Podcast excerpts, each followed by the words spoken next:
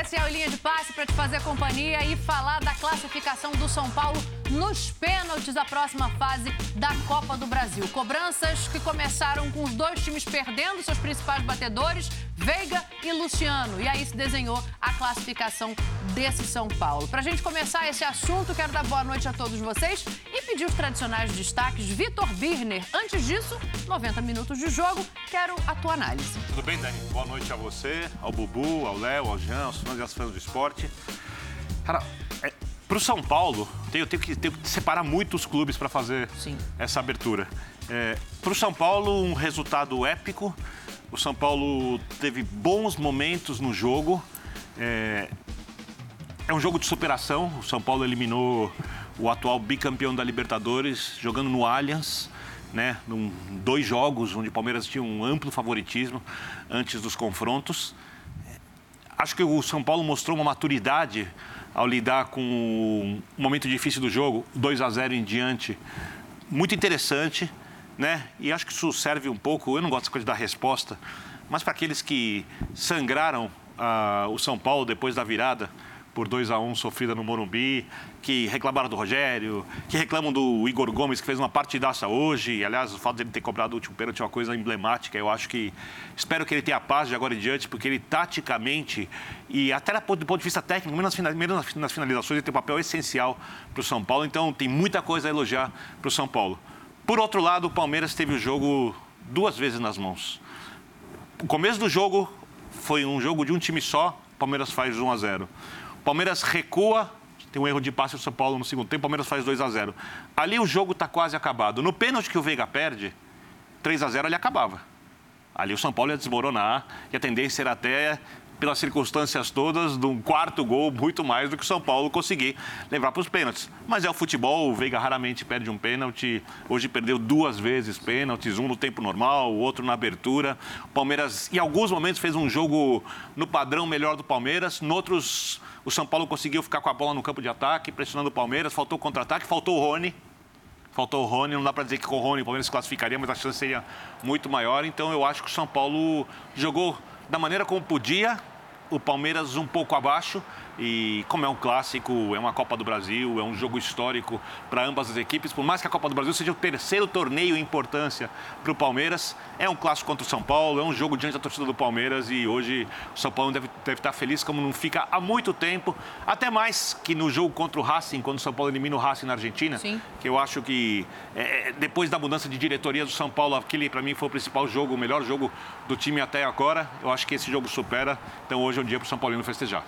O São Paulo classificado, o Palmeiras sem o Rony, mas justiça seja feita, né, Jean, com o Verón ali, que se envolve na questão de ir para uma balada durante a semana, mas uhum. responde em campo, faz um bom jogo. O, São, o Palmeiras começa avassalador com aquele 2 a 0 ali em menos de 15 minutos e parecia realmente que ia se repetir a história do Campeonato Paulista. O que, que foi diferente? É, é, boa noite, boa noite, Dani, boa noite, companheiros, e a todo mundo que nos assiste. Bom, primeiro eu acho que assim, a gente precisa destacar a importância do resultado para o São Paulo, o significado desse resultado. E eu estou de acordo, é, é, muito grande, é muito importante, né? Até porque você está falando de uma Copa do Brasil que já não tem mais o Palmeiras, eliminado pelo São Paulo, e que não tem o Atlético também. Sim. Né? Então, quem que tem nesta Copa do Brasil que é indiscutivelmente superior ao São Paulo nesse momento? É o Flamengo. Então é um, um, caminho, existe uma possibilidade aí de conquista de título, inclusive, que seria um título importantíssimo.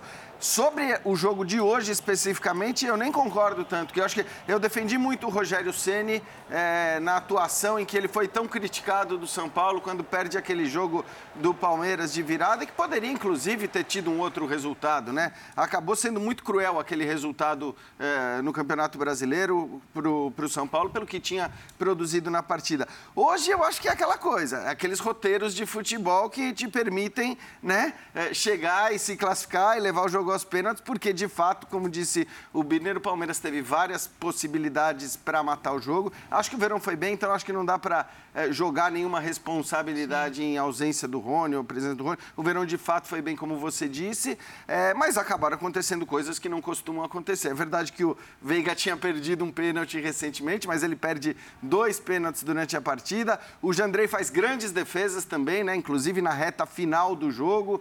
É, eu acho que assim a, a, torcida do Palmeiras não pode reclamar da atuação da sua equipe, mas a torcida do São Paulo tem que comemorar muito o feito, o, o resultado e a possibilidade, sim, de ganhar um título muito relevante, que é a Copa do Brasil. Já falei, acho que a Copa do Brasil ela tem um valor é, para o São Paulo e para o que a gente considera hoje no futebol brasileiro bem maior do que a Sul-Americana. Então vamos até ver como agora o Ceni vai lidar com isso, né? Em duas Copas, e... mas isso é assunto para a gente discutir durante o programa. Vamos nessa com toda certeza. Rodrigo Bueno, para te ouvir, é, essa questão agora do São Paulo ter um caminho mais livre na Copa do Brasil, tendo em vista o Palmeiras ficando para trás nesse momento e o Galo já eliminado também. Vai ter um sorteio na próxima terça-feira, pode pegar qualquer time. É, você vê também esse caminho construído com um pouco mais de facilidade, passando pelo Palmeiras? Boa noite, Dani, Léo, Jean, Birner, fã de esporte. Olha, eu acho que nesse momento o São Paulino não está pensando no sorteio. É, como dizem os jogadores, né? O Abel mesmo fala, né? 24 horas depois do jogo, você comemora ou você chora e depois você vê o que vai acontecer. Então, São Paulino agora não está pensando se o sorteio vai dar Flamengo, se vai dar América, né? Se o São Paulo vai ser campeão ou não. O momento agora para o São Paulino é desfrutar porque o Palmeiras ainda é o, o, time mais forte, mais sólido, mais difícil de ser batido. Como é difícil fazer gol no Palmeiras. Ameaçar o Palmeiras é uma coisa muito difícil. O Palmeiras tem disparado a melhor bola parada. Eu, eu não vi a estatística. Quantos escanteios o Palmeiras teve? Cada escanteio que o Scarpa bate, especialmente quando é do lado é, bom para canhoto ali em cima, é um terror. Comentava isso na redação, cada escanteio. O São Paulo sofreu muito com isso, tendo feito uma partida boa. Aquela virada que tomou é, no Morumbi 2x1, perdeu na bola parada. Então você tem que mar tentar marcar a bola parada do Palmeiras, que são várias jogadas é, possíveis. E aí o São Paulo tem um trauma que não é só desse time, que é um trauma antigo. Por que, o São Paulo ficou tanto tempo sem ganhar na Arena da Baixada? Por que, que o São Paulo até hoje não ganhou na Arena em Itaquera? Eu tenho uma tese formulada sobre isso. Porque o São Paulo sofre muito, inclusive derrotas acachapantes para o Palmeiras. São Paulo é um time muito moroso. Ele tem muitos jogadores lentos, defesa lenta, meio campo lento, muitos jogadores armandinhos que tocam muito a bola de lado, que tem controle do jogo. Então, no Morumbi, né, com gramado mais seco, gramado não sintético, o São Paulo consegue controlar mais o jogo, dosar, tirar a velocidade do adversário. No caso, o Palmeiras. O Palmeiras não teve o Rony, que é sinônimo de velocidade. Hoje tinha Dudu e Veron. A escolha do Veron acho que foi acertada do Abel. Por isso, para ter velocidade. E, e, deu muito certo colocar o, o, Veiga como um falso 9 ali. Acho que eu estou me alongando aqui, né? Não respondi tua pergunta. Ou respondi Não, logo de cara, né? É, então, você tem um, um, sofrimento danado com a bola parada do Palmeiras e com a bola em velocidade. Porque o Palmeiras no Allianz, com gramado sintético, um gramado muito molhado, acelera o jogo, que é uma coisa mortal para o São Paulo. Né? Para quase todos os jogadores do São Paulo, eles não são talhados para isso. São Paulo não tem nem atacante direito de velocidade, que é o que o Rogério tanto pede. E também vai pensar zagueiro de velocidade ou, ou, ou volantes de velocidade. Eu acompanhei o jogo do lado do Lugano. O Lugano revoltado que o time de São Paulo é muito bonzinho. Além de muito lento, de não ameaçar muito o adversário, é um time muito bonzinho, né?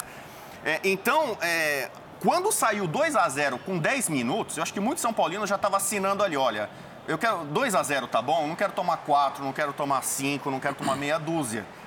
E, e, e, o jogo, mesmo o Palmeiras depois baixando suas linhas, tirando um pouco do ritmo, não só no pênalti do Veiga, o Palmeiras teve match points. Se a gente fizer uma, uma comparação com o tênis, o Palmeiras teve pelo menos uns quatro match points para eliminar o São Paulo no tempo normal. E aí tem essas doses de, de heroísmo, o Jandrei fazendo talvez a partida mais simbólica da vida. O Volpe começou a ter moral no São Paulo naquela semifinal do Paulista de 2019 que o São Paulo elimina o Palmeiras nos pênaltis. Ali o Palmeiras também já era um time superior, né? Então, é, é, é todo, todo esse, esse, drama, né, o roteiro que foi esse jogo, o sofrimento de São Paulino até o último pênalti, né, diante da, de um rival que é, sabidamente é muito superior, e tem muito mais armas, muito mais opções, um técnico que está na crista da onda, né, com o Allianz lotado, é o recorde de público da história do Allianz Parque. Né? Olha só, né? como é emblemático esse jogo. Então, é, é, é dessas partidas que vão muito além da competição. Com toda certeza. O Léo, para ouvir o teu destaque, a gente destacar mais uma vez o vencedor também. É, não dá para dizer que o Palmeiras fez um jogo ruim, né? Uhum. E se desenhava um retrato muito parecido com o que a gente viu na final do Paulista. É, então, onde está esse amadurecimento do São Paulo, se você quiser também já ir por essa uhum. linha depois do teu destaque, para a gente começar a pensar no que, que o Rogério construiu nesse meio tempo para que hoje o resultado fosse diferente daquele? Sabe o que é engraçado, Dani? É, Porque gente, eu, eu, lembro muito da coletiva pós virada do Morumbi, nos minutos finais, em que o Rogério falando, cara, não sei o que explicar aqui. Né? E talvez hoje, a gente vai ouvi-lo mais tarde, talvez ele diga, ó, também não sei explicar.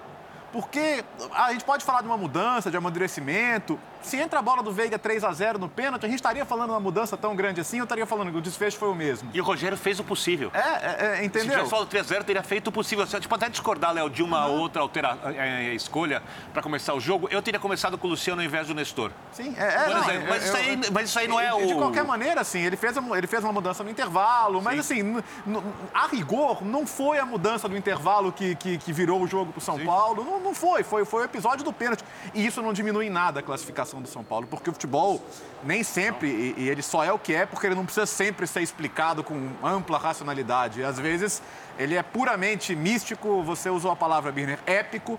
Foi. E, e, o legal do futebol é, não são só as noites de título que entram para a história. A noite de hoje entra para a história. Também acho. Porque, assim, eu, eu não consigo imaginar um São Paulino que vendo o jogo, vendo o que aconteceu nos primeiros minutos, pense, cara, vai ser outro 4 a 0 né? Vai ser a mesma história, né? Eu vou ter que viver tudo aquilo de novo, né? E digo mais, Talvez os jogadores tenham pensado isso em campo, os jogadores no banco de reservas tenham pensado isso, talvez o Rogério tenha pensado isso. Então, oh, oh, Dani, eu queria falar assim, não, realmente o São Paulo demonstrou que mudou radicalmente daquela, da, daquela final. Não sei.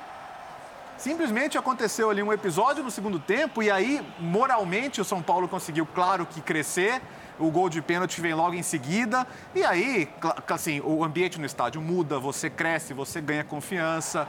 E aí, nos pênaltis, assim, me pareceu muito claro, o São Paulo estava grandão nos pênaltis. Né? Porque quando você tem, sai de um cenário de praticamente não matar o adversário para trazer ele de volta para o jogo, quem é trazido de volta para o jogo e vai para os pênaltis, está em outra situação é, assim, mental. É, assim, né? eu, eu concordo contigo. Se você chegasse antes dos dois jogos para ambas as torcidas eles falassem para a torcida do Palmeiras, você assina uma decisão por pênalti? O Palmeiras fala, de jeito nenhum. Não. O São Paulino assinaria. Antes do primeiro jogo, não, ah, vai, jogo, vai, vai, vai, resolver é. os pênaltis no Allianz. Mas ainda Assinaria. mais no 2x0, é. é. isso que o então, está falando. Então, né? o roteiro do jogo torna... Primeiro, é o clássico. Segundo, o jogo no Allianz é... e o momento das equipes. Terceiro, o roteiro do jogo, como você disse, Léo. Porque depois do 2x0, você fala, ah, Cara, é filme, é filme repetido. Tem filme repetido. Aí, é. só uma coisa boa. Aí, é, tem o pênalti. Veiga perde. O pênalti logo em... A gente vai discutir os pênaltis depois, tá? Antes, é. calma. A gente vai entrar calma, calma, calma, calma, A gente vai discutir por, aqui por partes, assim, senão a coisa fica loucura. Partes, né? Vamos falar do roteiro primeiro, depois a gente entra nas opiniões sobre o que foi pênalti, o que não foi pênalti e tal. Aí tem um pênalti logo em seguida. Logo em seguida, quer dizer, as coisas começam a se desenhar. No jogador, no jogador que tinha cometido o pênalti anterior. No jogador que é. tinha cometido o pênalti anterior. Boa lembrança. Aí no final do jogo, o Palmeiras consegue de novo empurrar o São Paulo para o campo de defesa. E esse São Paulo, ele mais uma vez teve muita dificuldade de lidar com a situação em que ele é empurrado para a sua é. área, né? Ele, ele, tem, ele, tem, dificuldade com isso. Quando o São Paulo consegue marcar mais à frente, esse time é bem competitivo. Quando ele é empurrado para a área, esse São Paulo sofre, como foi no começo do primeiro tempo. Eu, eu diria que até quando estava 2 a 0 a poucos São Paulinos imaginavam uma decisão por pênaltis, até em decisão por pênaltis o Palmeiras seria favorito. O São Paulo não teve o Reinaldo, que é o seu batedor de segurança. Sim. Né? O Luciano já perdeu pênalti recentes, o Caleri perdeu pênalti Mas o Palmeirense tem um certo trauma em decisão então, por pênalti nos últimos tempos. O, Rafael Veiga tem a fama de não perder pênalti, ele acabou perdendo dois. Ele teve um dia de Benedetto hoje, né? Foi, é, é, é a noite de Benedetto do Rafael Veiga. Né? É, então, eu, eu, achava até, pelo fato do estádio, é, a, a, cobrança de pênalti foi disputada atrás do gol onde normalmente tem a mancha, né? Que é, é o ambiente mais palmeirense possível, mais efervescente. O São Paulo com um time muito jovem, quem bateu o último pênalti foi o Igor Gomes. Entrou o Luizão no final, eu entendi que o Luizão ia bater pênalti. Na base ele batia. Né? É, é zagueiro, mas batia pênalti. Talvez precisasse é, esticar é, as cobranças. Eu, eu não sei se foi né? isso. O Dudu saiu. Eu vi com o Lugano, Lugano festejando a saída do Dudu. Né? Poxa, né? Porque ele, o Dudu, especialmente em jogos contra o São Paulo, e especialmente contra o Allianz, ele é um inferno, né? A gente falou tanto de inferno no jogo do Flamengo. O, o, São Paulo jogar no Allianz com o Dudu é normalmente é um inferno, né? E foi em boa parte do jogo. E ele, mais uma vez, ficou fora de uma disputa de pênaltis importantes do Palmeiras, né? O Wesley acabou batendo mal. Mas vocês não veem uma evolução? Eu perguntei isso para o Léo pelo seguinte: eu tenho muito a sensação de que esse São Paulo, se não mudou necessariamente a maneira de jogar, ele amadureceu e Eu passou por peças, ganhou peças. Por exemplo, o Pablo, que era a- o grande nome daquela final, ele passou por um carrossel e aí se descobriram outros jogadores para aquele meio-campo, para formar aquele meio-campo. Eu acho que com isso, Jean, é, o São Paulo acaba ganhando uma calma um pouco maior no sentido de reagir ao que o Palmeiras tem de bom. Então, eu acho que sim, de maneira geral. Eu acho que, inclusive, esse jogo de hoje, o resultado do jogo de hoje, de alguma maneira, vai, vai colaborar ainda mais para que o São Paulo tenha esse amadurecimento e tal. O que eu estou muito de acordo com o Léo é que, assim, o jogo de hoje, especificamente, Dani. Não é esse eu, retrato. Eu não acho que ele reflita nenhum amadurecimento do São Paulo. Eu acho que o jogo. De, e acho que os últimos jogos do São Paulo refletem. Eu acho que o São Paulo melhorou, que o São Paulo é um time mais confiável, que o São Paulo é um time que pode até ganhar a Copa do Brasil. Eu acho tudo isso. Eu só acho que o jogo de hoje, especificamente, é, não é porque o São Paulo se classificou que a gente pode dizer que o que aconteceu nos 90 minutos da partida de hoje refletem esse amadurecimento. Mas você não acha, Jean, que se o São Paulo tivesse um- um- uma falta de maturidade... Eu, eu não acho que o São Paulo se classificou porque amadureceu. Sim. Como a gente falou, o Palmeiras É. teve alguns match points. Mas você não acha que se fosse o São Paulo com um comportamento mais parecido com do início da temporada, mesmo com a perda de pênalti, etc., esse time não seria capaz de lidar com a circunstância do jogo? Eu acho que não. Eu acho que tem um amadurecimento, eu acho que ele contribui, Não, mas é óbvio que não dá para colocar na conta tem- disso. Então, eu acho que Claro. tem um amadurecimento. É o que eu estou falando. Eu acho que tem um amadurecimento, mas o jogo de hoje não dá para pôr na conta desse amadurecimento pelo que foi o jogo na sua maior parte.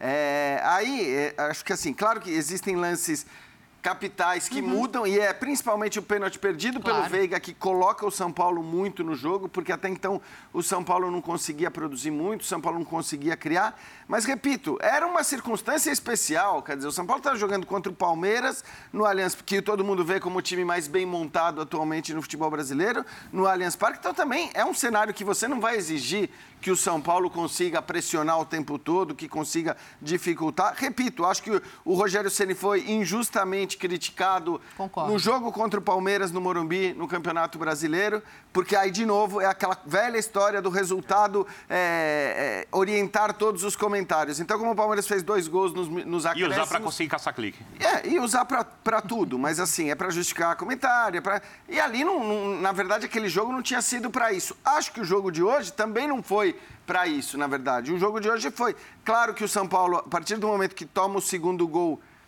ele tem, ele passa a ter muito mais a bola, mas eu acho que isso se dá muito mais à postura do Uhum. Palmeiras Palmeiras. faz isso, né? É Recua O Palme- pra esperar um contra-ataque. Exatamente. Palmeiras baixa as linhas e mesmo assim o São Paulo não consegue Já produzir baixou, muito. contava Mas 1 a 0 Depois do... E fez o segundo gol por conta disso, porque roubou uma bola no meio, um erro no meio de campo de passe e aí tem o espaço para o contra-ataque. É, é, aí- Já baixou no 1 a 0 É, né? mas, mas não tanto quanto baixou depois. Eu acho que, enfim, é, depois o Palmeiras faz aquela estratégia de, né, aquela do Abel de 2020, vamos dizer, de, de jogar realmente na bola longa, na bola.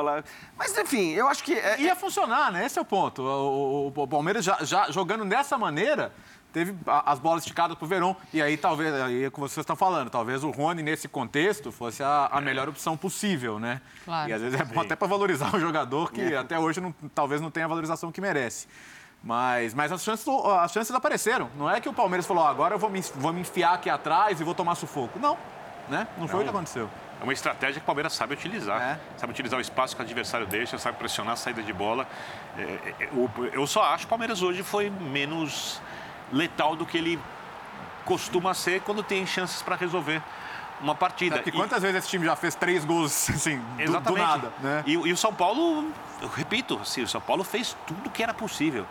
Tudo que era possível. Que já, o Bubu já destacou, um monte de jogadores jovens. O Rogério O continua. Rodrigo Nestor foi muito mal, né? Muito mal. Eu, eu esperava que o Rogério Ceni fosse Primeiro fazer tempo nem substituição no intervalo. É, isso e ele, ele Isso, manteve achei. o Rodrigo Nestor até acho. quase que o fim do Isso jogo. eu achei que ele fosse deixar o Patrick, né? Eu acho que a questão do Patrick é física, porque o Patrick tem jogado muito. É, é, eu acho que foi- só pode ter sido isso a saída do. Pelo, eu acho, pelo menos, assim, né? Porque o Patrick tem sido um dos principais jogadores do São Paulo nas últimas partidas. E ele joga todas, até porque é, precisa de alguém mais criativo, mais técnico. E eu acho que a escolha foi uma escolha basicamente pela parte física, né? O Patrick não tinha amarelo, né? É, Quando e, saiu. o Rogério faz uma, uma alteração que essa merece alguma reflexão, que não é uma alteração convencional. No momento crucial, ele tira o Miranda, Miranda. e coloca o Nicão. Aí você pode imaginar que ele vai tentar ganhar o jogo, aproveitar o momento psicológico. São Paulo fez um gol, o Palmeiras sentiu ali e tal. vai botar o Nicão para bater pênalti, mas aí você tira o Miranda.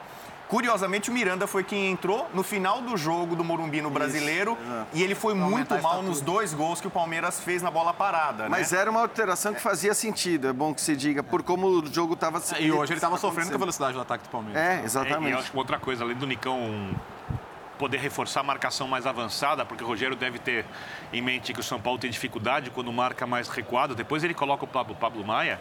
Logo e- na sequência, na né? sequ- E, e o Ele São- tira o volante que está amarelado e coloca o Pablo Maia. e tira o Nestor. E tira, tira o Nestor, né? O Gabriel, Tira o Gabriel, Gabriel sabe entra no lugar do Thales, o Luizão zagueiro, que é bom zagueiro, né? Fez uma boa partida contra o Galo. É, entrou no final no lugar do Wellington. Então, e aí o que- e o que acontece? Ele, o Palmeiras, o melhor momento do Palmeiras no jogo foi com o Palmeiras pressionando a saída de bola do São Paulo. Era muito claro que o Palmeiras ia voltar a fazer isso. O São Paulo não podia tentar sair jogando, que nem fez no começo do jogo. Aí ele precisava de uma bola longa, precisava de alguém que disputasse a bola um pouco mais à frente. O Caleri ia disputar. O Nicão, por mais que não seja um especialista nisso daí, o Nicão é um jogador que sabe usar o corpo, que além de voltar para marcar, se o São Paulo ganha a primeira bola, ia ter alguém ali mais próximo. O Rogério jogou muito com as circunstâncias da partida. E aí eu acho que o que é extremamente elogiável é que o Rogério é, ele é ousado de uma maneira inteligente. Porque a ousadia podia ter um preço. podia ter um preço. Ela toma um gol de cabeça aqui, tá todo mundo criticando o Rogério ali, todo mundo criticando, ah, tirou o Miranda, né? Porque tirou um zagueiro tal. Ali, ele foi inteligente, né? E ousado. Ele, ele, ele conseguiu não perder defensivamente, conseguiu ter mais opção, de repente, do São Paulo conseguir achar uma bola longa para conseguir fazer o seu gol e manteve o São Paulo competitivo e fisicamente mais inteiro. Então, é, é- ele tem limites no elenco. É Você isso que é, que, é, que é importante que as pessoas lembrem na hora de, de fazer uma crítica ao Rogério. Ele não tem, as, por exemplo, não tem um jogador de velocidade para puxar um contra-ataque e falar, vou, vou aproveitar que o Palmeiras avançou. E o Abel sabe disso quando ele bota o time mais à frente. meu. Você falou de time inteiro. Eu não sei se o Abel vai tratar disso, do calendário, de que o, o Palmeiras tem um ano atribulado, que teve Mundial, que teve outras competições, além do Paulista, a Copa do Brasil e tal. Ele falava que em algum momento o Palmeiras vai perder, o Palmeiras não, não sabia como ia lidar com tantas competições em determinado momento. Mas assim, é, para mim é muito claro, o São Paulo não aguenta 15 minutos de pressão do, do Palmeiras. Nem no Allianz, acho que nem no Morumbi. No Morumbi, o Palmeiras do Abel normalmente vai lá e joga de forma reativa, é, entra no- no- na cadência do São Paulo, fica um jogo meio ali, né, para empate. Isso é curioso, Ele não né? Porque ousa. o Ceni e o Abel, eles têm um encaixe É. de jogo desde a época que o Ceni estava no Flamengo. Na virada, do, a virada que o Palmeiras conseguiu no Brasileiro, nos, nos 15 minutos finais do jogo, o Palmeiras apertou. Ele fez dois gols e poderia ter feito muito mais. Ele poderia ter feito gols com bola rolando, não só aqueles dois gols de, de bola parada. Sim. Foram 15 minutos finais que o Palmeiras apertou, sufocou lá em cima do São Paulo e o São Paulo não sabia como lidar com isso, tomou a virada. No Allianz, no começo do Paulista foi assim, 15 minutos, já, 15, 20 minutos já tá 2 a 0 você já, já percebia que era um time no 220 e outro no 110. Por que, que o Palmeiras, hoje, baixou as linhas? Digamos, manteve o São Paulo vivo. Ah, vai- vai 2 a 0 ali, o jogo da competição tá- tá- ainda tem jogo. Por que, que o Palmeiras faz isso? É por questão física? Eu não sei se ele vai falar, olha, é, ó, desfalque, o, o cansaço do time, viajou para Fortaleza, não sei o que, que ele vai, vai utilizar. Se é impossível o Palmeiras manter por mais do que 20 minutos, É, a foi o que questão, aconteceu né, hoje, esse que- ritmo alucinante. A questão é você voltar a fazer isso no jogo, porque é óbvio que você não vai ficar 90 minutos marcando do jeito que o Palmeiras estava marcando o São Paulo no começo do jogo. Nem o Palmeiras aguenta com o São Paulo, nem o São Paulo aguenta com o Palmeiras. Isso para mim é óbvio. Agora, eu acho que sim, talvez colabore para a ideia de baixar as linhas. O fato de que o Palmeiras já se deu muito bem na vida também com esse time, jogando de uma outra forma. Então, você, ao mesmo tempo que poupa fôlego, né? é, você guarda um pouco de gás, você continua levando perigo. Isso se deu, isso aconteceu no primeiro tempo, né? Na- por exemplo, na bola que o Verón recebe do Veiga e, e- e quase passa pelo Jandrei, que consegue se recuperar e defender. Então, eu acho que são estratégias que fazem sentido. Eu entendo quando você diz, poderia voltar a fazer, de repente, pô, pega os 10 minutos finais do primeiro tempo e volta a fazer, ou pega. Mas de alguma maneira voltou a fazer no começo do segundo. Então, é aquela coisa, gente. Eu, eu não consigo, eh, assim como no jogo do brasileiro, eu não conseguia ir na onda dos só os elogios ao time do Abel Ferreira e as críticas ao Rogério Ceni. Hoje, pelo que também. foram os 90 minutos, eu não consigo porque no fazer o contrário. O Abel está se preparando para falar, daqui a pouco a gente vai lá, vamos falar também da arbitragem do Leandro Voaden, vamos passar os lances por aqui. Mas, Léo, é, quero te ouvir e, e, assim, do jeito que a gente fala, parece que o Palmeiras não foi eficiente. E foi, né? Foram 17 chutes do Palmeiras e então, 7 no gol. Quando você fala assim, não foi, ele, não, ele não foi capaz, ele não, como disse o Birner, não foi letal. Porque a estratégia do Palmeiras levou a mais de uma chance do 3 a 0 levou a duas bolas cara a cara do Verão, levou ao pênalti. Uhum. Sim. Né? O, o pênalti sai que o Palmeiras está em cima do São Paulo ali, né? Que o Caleri defende a bola com a mão. É o 3 a 0 E a gente vai falar que o Palmeiras errou em alguma coisa? Errou em não fazer o gol, matar Mas... o jogo. Muda alguma coisa para o Abel? Muda alguma coisa para o trabalho que ele tem eu ali? Eu acho o seguinte, é, é, o, o, na minha visão, o grande desafio do Abel é ganhar o Campeonato de Pontos Corridos, o Campeonato Brasileiro. Claro que um tri de Libertadores seria histórico. Mas o fato é que daqui a um mês, ou o Palmeiras ou o Atlético só vão ter o brasileiro. É. E isso vai pesar muito no confronto. Vamos saber se o Abel acha que muda alguma coisa, porque ele está falando no Allianz Parque ao vivo. A gente acompanha. E um penalti falhado. Aí o futebol é isto. Num lance podes eliminar o nosso adversário e no lance seguinte uh, uma jogada bem trabalhada, não é? Um passe do zagueiro para o centroavante, penalti que vocês podem ver, comparar o penalti que o árbitro marcou em cima do ou com o Gomes e, e que não marcou com o Dudu. Agora vocês fazem as vossas conclusões, vêm. Uh, mas um, o futebol é isto. Uh, também tem o fator sorte e acho que hoje o nosso adversário foi muito feliz. No lance seguinte, uh, uma jogada bem trabalhada, não é? Um passe do zagueiro para o centroavante, penalti que vocês podem ver, comparar o penalti que o árbitro marcou em cima do ou com o Gomes e, e que não marcou com o Dudu. Agora vocês fazem as vossas conclusões, vêm. Uh, mas um, o futebol é isto. Uh, também tem o fator sorte e acho que hoje o nosso adversário foi muito feliz. Abel, boa noite. Como essa eliminação do Palmeiras impacta o time no fator psicológico e a sequência de jogos? Né? O Palmeiras sai de uma competição, mas tem duas aí para disputar até o final da temporada. Não sei. Não sei. Já falei nisso com vocês quando entramos neste ano a competir. Hoje fizemos, na minha opinião, um bom jogo.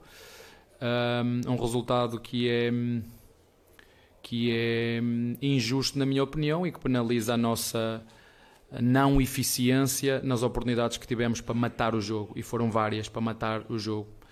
E o futebol é isto, é muitas vezes nós queremos explicar o porquê das coisas, o porquê isto é futebol, o porquê isto, é tu tens um penalti, tens duas vezes o verão isolado, não fazes, e o nosso adversário num penalti porque fez um penalti e curiosamente acabou por fazer o golo que deu a possibilidade de disputar os penaltis.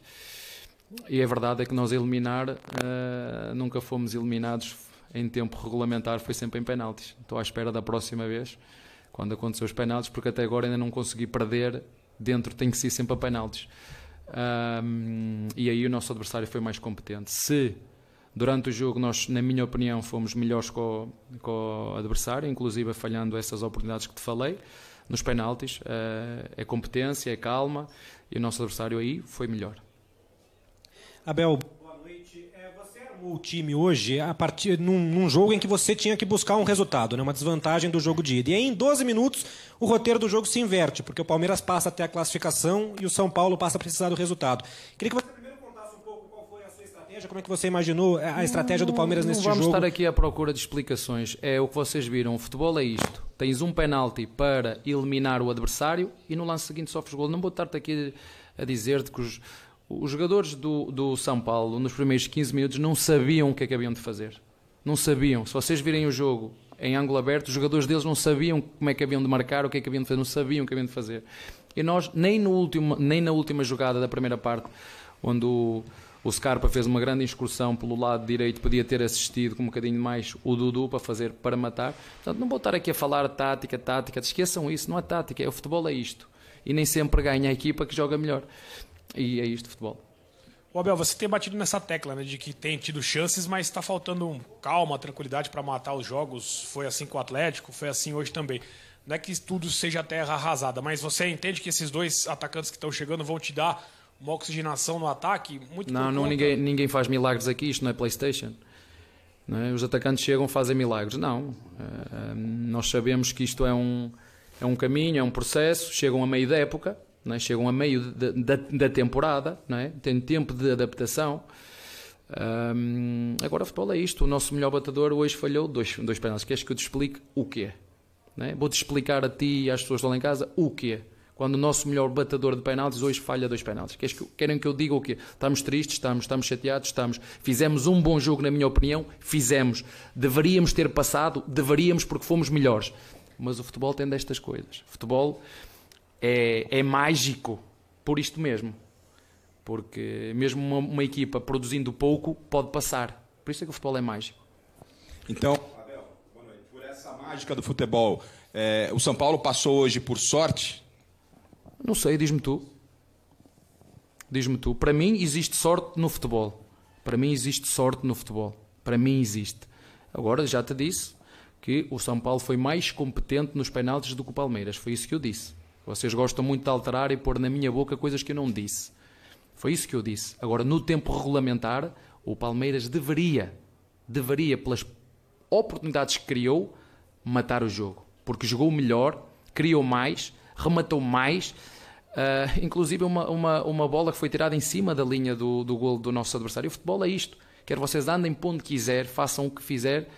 Um minuto antes tens um penalti, um minuto depois o adversário tem um penalti a favor dele. Foi o VAR que o marcou, não foi o Voaden, foi o VAR que o marcou. E nós temos uma, um, um penalti do mesmo nível, do mesmo nível na primeira parte sobre, sobre o Dudu. Isso não tem nada a ver nem com o São Paulo, nem com, nem com o Palmeiras. Tem a ver com com o que tem a ver. Cada um faz o melhor que pode e que sabe com os recursos que tem.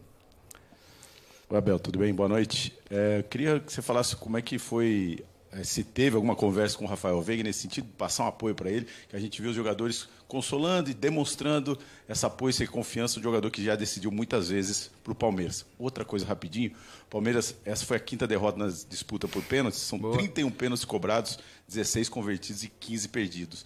É o número que você imagina é, avaliando como? É penalidade é só treinamento ou é, é, ou é estado de ânimo uma decisão assim? Não, é competência. Uh, infelizmente, se calhar nós não temos jogadores uh, para bater penaltis com essa calma, mas eu acredito que algum dia nós vamos ganhar. É verdade que perdemos essas cinco vezes. Né? Eu preferia ter sido eliminado durante o jogo, mas o adversário, na minha opinião, não criou o suficiente para nos eliminar durante o jogo e nós criamos. E depois, no, nos, nos penaltis, o nosso adversário marcou. Uh, o Veiga é profissional de futebol. O Veiga é um profissional que, hum, que sabe que tem o apoio dos colegas, que sabe que vai errar como todos nós erramos.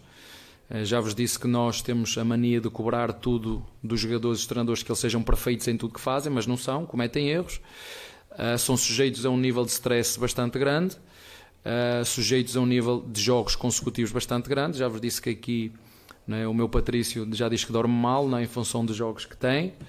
Bem-vindo ao Brasil, ele agora sabe o que é. Muitas vezes nós ficamos alterados não porque seja do nosso índole, mas porque não consegues recuperar.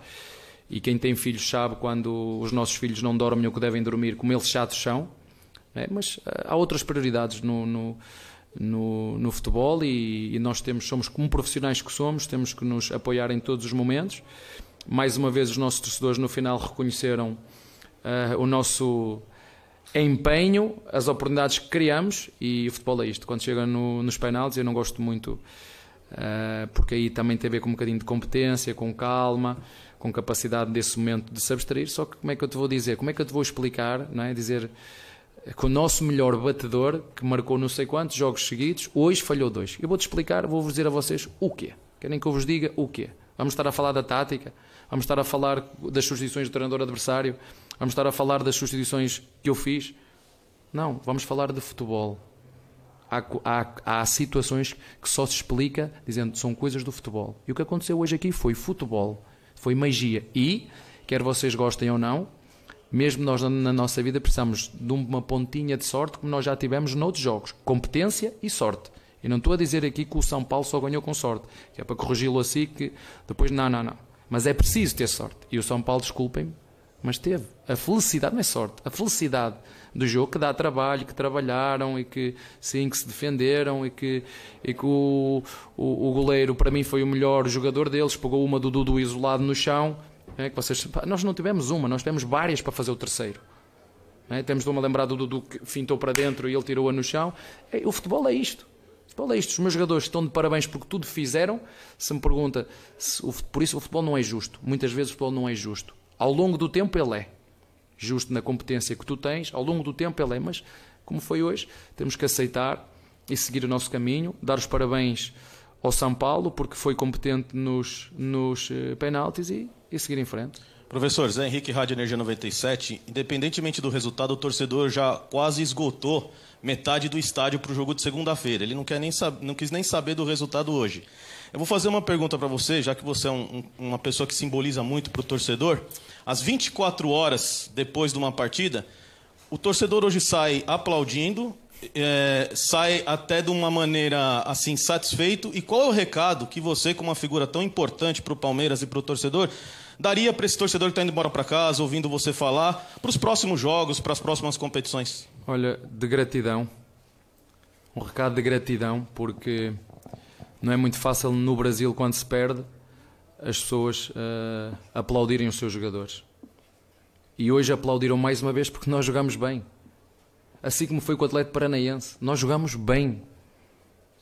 Só que é verdade, o futebol é eficiência também. É eficiência e segundo eu sei, nós somos dos melhores ataques e das melhores defesas, é? mas há quem ache que, que não. Mas pronto, enfim, eu não posso controlar o, o, que os outros pensam, o que os outros dizem, mas para os nossos torcedores é gratidão. E o resto é fruto do trabalho destes jogadores. A admiração que os nossos torcedores, eu sei que às vezes cria alguma inveja em outros, cria inveja. Infelizmente, houve uma coisa que eu aprendi aqui, é que a inveja é uma coisa que se nota e que se vê a olhos, é notório mas isto é fruto do trabalho dos nossos jogadores. Os nossos torcedores se reveem na vontade que eles têm, no espírito de luta, de nunca desistir, mesmo nas derrotas. Porque eu não conheço nenhuma equipa que só ganhe. Eu não conheço nenhuma equipa que só ganhe. Portanto, é um, um sentimento de gratidão muito grande e da nossa parte, eh, porque não faço promessas, o que vos vou dizer e prometer é que nós vamos fazer o máximo que nós conseguirmos dentro dos nossos recursos e das nossas capacidades que temos neste momento. Como também já vos disse há muito tempo, que não sabia como é que nós íamos estar, por exemplo, hoje. E estivemos bem, mas infelizmente o que conta e o que fica para a história é o resultado. E o resultado ganhou o São Paulo, parabéns ao São Paulo, uh, porque foi competente e muito feliz. Foi competente e muito feliz. E o futebol é isto. Abel, boa noite. É, você, desde a sua chegada, você já falou várias vezes sobre o trabalho com os jovens aqui do Palmeiras. E nessa semana de preparação, é, nós tivemos esse componente extra-campo do vídeo do Gabriel Veron. Eu queria te ouvir primeiro sobre a conversa com ele e com os líderes do grupo, como foi isso, e a sua decisão para escalá-lo como titular. Por favor, obrigado. Dizem que Deus é misericordioso, não é? Eu sou igual. Para mim, todas as pessoas têm que ter oportunidades na vida. E uma coisa que eu faço é nunca desistir dos meus jogadores. Enquanto eles forem meus jogadores, eu não desisto de nenhum. E vocês sabem, nós temos uma série de lesionados também. Todos vocês já tiveram 18 anos ou 19. Eh, eu já vos disse várias vezes que o jogador brasileiro, tecnicamente, de longe os melhores que eu já joguei de longe os melhores que eu já joguei, mas mentalmente tem muito que evoluir, muito, a nível de educação, a nível de formação enquanto homens, também já o disse aqui, porque eles não têm essa formação, eles às vezes não têm noção do que estão a fazer, noção, noção nenhuma, não têm noção nenhuma, e a apostar na formação é isto. Já vos disse a história do, do da selva, quando uh, a leoa vai com os filhotes para a selva, tem que muito quando eles não conseguem caçar, tem que ela lá ir caçar ela para os outros, e nós é igual. Esse é o futuro do clube. Não é? é o futuro do clube. É um clube que respeita os seus funcionários, que paga os seus, uh, aos seus patrocinadores, que paga aos seus fornecedores, não deve nada a ninguém, que paga os seus compromissos. Há quem não o faça e continua a competir. E isso não é justo. E o Palmeiras, antes de eu chegar, e comigo, tem um caminho a percorrer. Tem um cam... E o caminho é este é apostar nos jovens, é ganhar, é perder, é perceber que temos que os educar, é perceber que eles têm que errar e a seguir temos que os puxar para cima hoje. E hoje foi isso. Fez uma assistência para golo, jogou bem enquanto teve energia. Um, o que eu espero é quando cada um de nós erra e as coisas não, não nos saem bem, que a gente faça as três perguntas mágicas. É o que é que significou para mim o que aconteceu, o que é que eu posso aprender com o que aconteceu e o que é que eu vou fazer da próxima vez. E o Verão, nós não podemos Espero que ele não desperdice o talento que tem, porque vou-vos voltar aqui a dizer várias vezes que vos disse. Não sou eu que corro, não sou eu que chuto, não sou eu que passo. São eles. Não sou eu. Eu sou o homem das coordenadas, que diz nós temos que sair daqui e temos que chegar ali. E dou-lhes as coordenadas do GPS. E quem tem que se fazer ao caminho são eles. E digo isto por experiência própria, porque também tive que fazer o meu caminho enquanto jogador. E a nossa função, para além de ser treinador, é educar. E eu já vos disse várias vezes, o Brasil carece muito da formação do homem. Isso começa na escola e na, e na família que nós temos em casa. É por aí que nós temos que começar. E, e já vos disse várias vezes que é o homem que se é, que se triunfa no profissional que se quer ser. Então nós temos que educar o homem e nós estamos aqui para ajudar. Eu, o diretor desportivo, a psicóloga, a estrutura do clube, porque é, é um moleque, já falámos muitas vezes sobre isso. Um moleque com 18 ou 19 anos, com. Preciso escolher muito bem os, os amigos que nos rodeiam, né? muito bem os amigos que nos rodeiam, porque, porque às vezes nós não estamos rodeados dos melhores amigos. Querem só uma coisa de nós e nós temos que saber escolher muito bem. Portanto, o verão vem dentro dessa, dessa linha. Como te disse, eu não sou treinador de, de pendurar nenhum jogador, nem de xingar nenhum jogador, nem de insultar nenhum jogador. Nunca foi assim que fizeram comigo, não foi essa a educação que os meus pais me deram.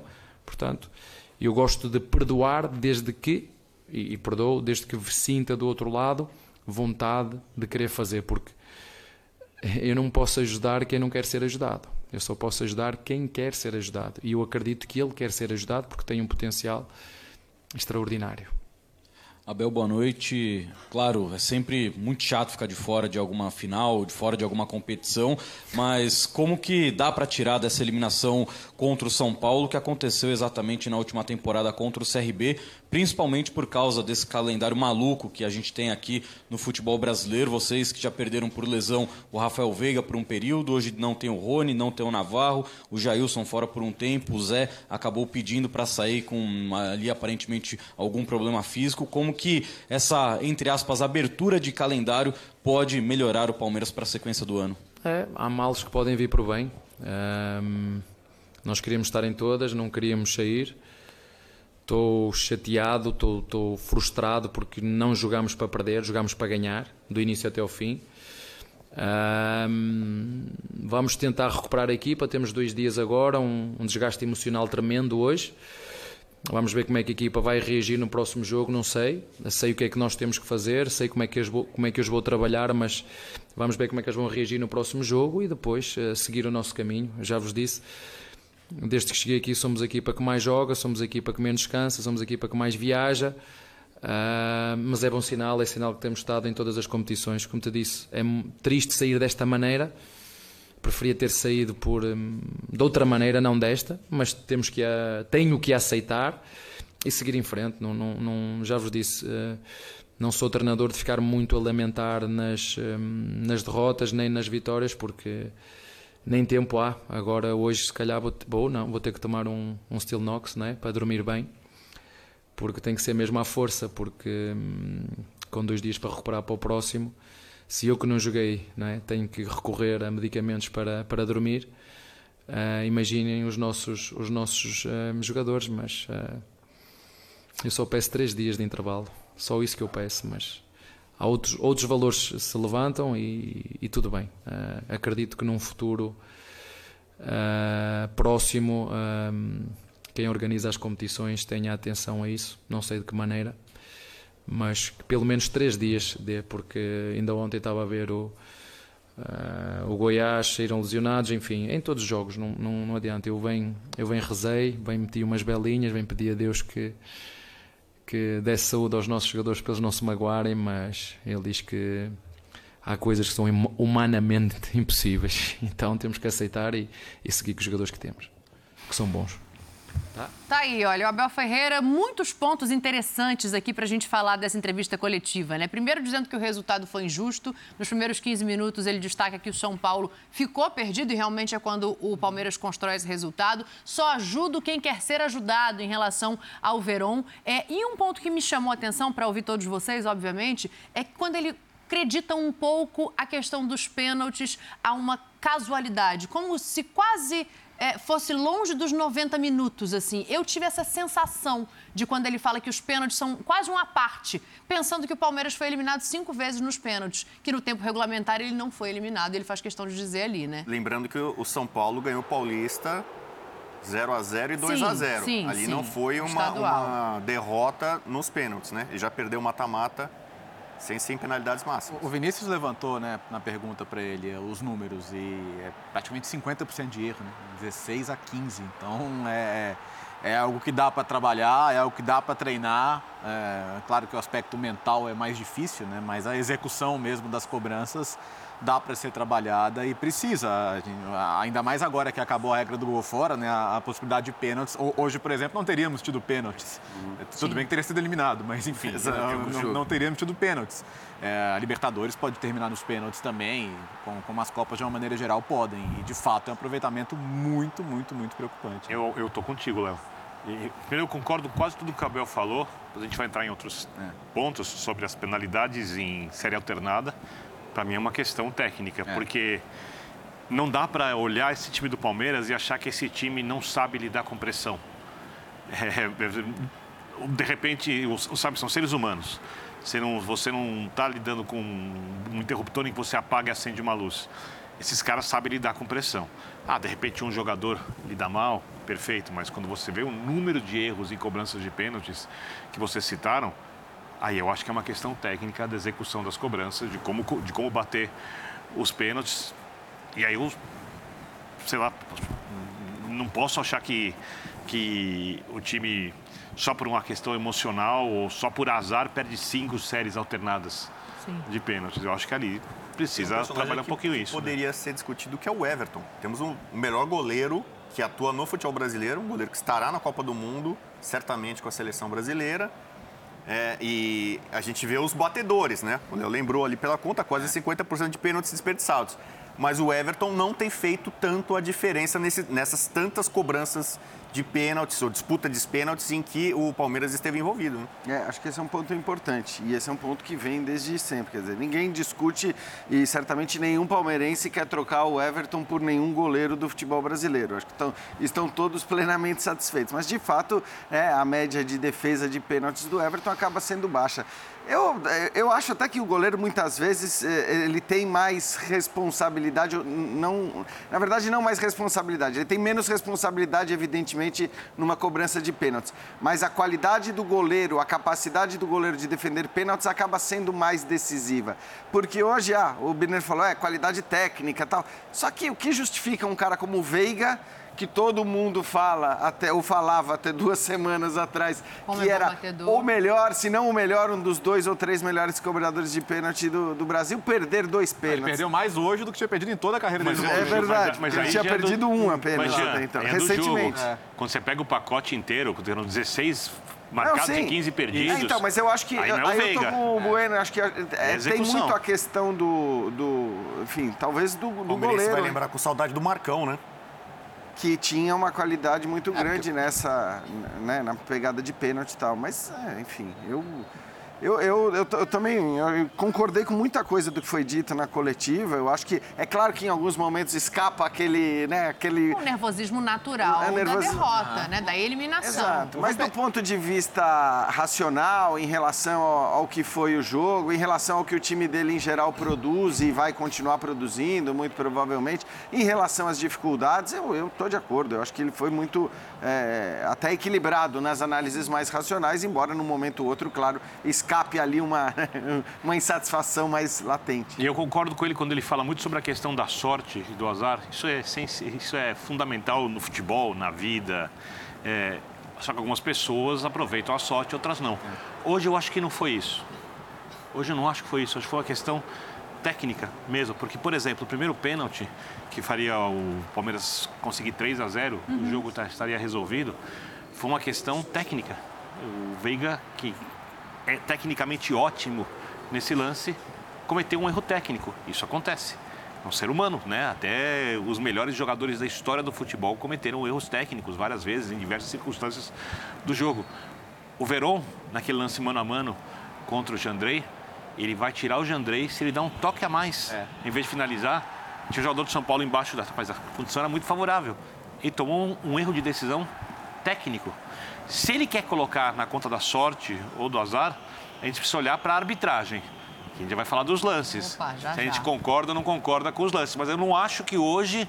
Eu, eu, eu, eu acho concordo com ele. O Palmeiras teve tudo para ganhar o jogo. Teve, a gente já falou aqui alguns lances decisivos em que poderia resolver a partida. Mas eu não acho que é, tenha sido a, a sorte, o azar, hoje especificamente, que. Os, principais fatores que geraram a desclassificação do Palmeiras ou a classificação do São Paulo também estão ligados. Ah, por eu, favor. eu acredito demais em sorte e algumas vezes eu disse em sorteio. O Palmeiras teve sorte em sorteio. E alguns palmeirenses, poxa, mas é, tem competência. Claro que tem competência, mas a sorte bem. no esporte está ali, né? Mas eu poderia falar de uma outra palavrinha que eu acho que talvez seja autossuficiência ou autoconfiança demais. Talvez isso tenha acontecido com o Palmeiras e com o Veiga.